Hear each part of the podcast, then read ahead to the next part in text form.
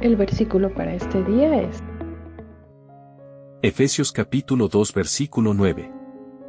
La salvación no es un premio por las cosas buenas que hayamos hecho, así que ninguno de nosotros puede jactarse de ser salvo. Efesios capítulo 2 versículo 9.